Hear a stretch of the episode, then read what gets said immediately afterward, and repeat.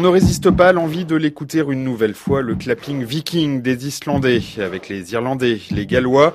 Les petites équipes, entre guillemets, ont apporté un vrai vent de fraîcheur à la compétition, avec notamment un vent venu de Reykjavik. Pour nous, sortir de la phase de groupe, c'est déjà une victoire en soi. Et puis, quand on a battu l'Angleterre, c'était un sentiment encore plus fort. Je ne sais pas comment le décrire, mais tout ce qui s'est passé après, c'était une victoire pour nous. On aurait pu perdre notre dernier match 7-0. De toute façon, c'est comme si on avait déjà gagné le tournoi. Je me sens comme si on avait gagné. Je n'arrive pas à le décrire, mais c'est génial.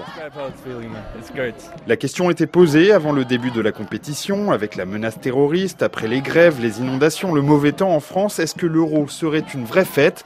Réponse des Nord-Irlandais.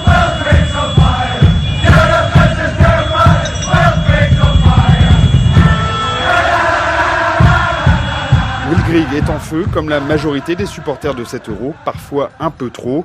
Si un bon esprit a régné pendant toute la compétition, on ne peut pas oublier les violents affrontements qui ont opposé hooligans russes et anglais à Marseille. Mais très vite, la vérité du terrain a repris le dessus et le bon parcours des Français y est pour quelque chose avec en point d'orgue cette demi-finale remportée contre l'Allemagne, toujours à Marseille.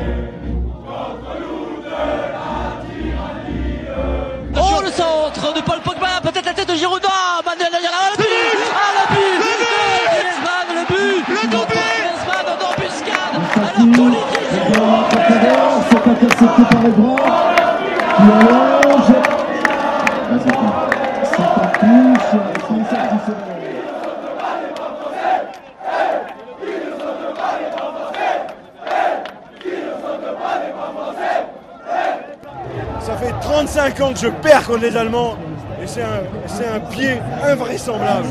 On va être champion d'Europe, on est les meilleurs.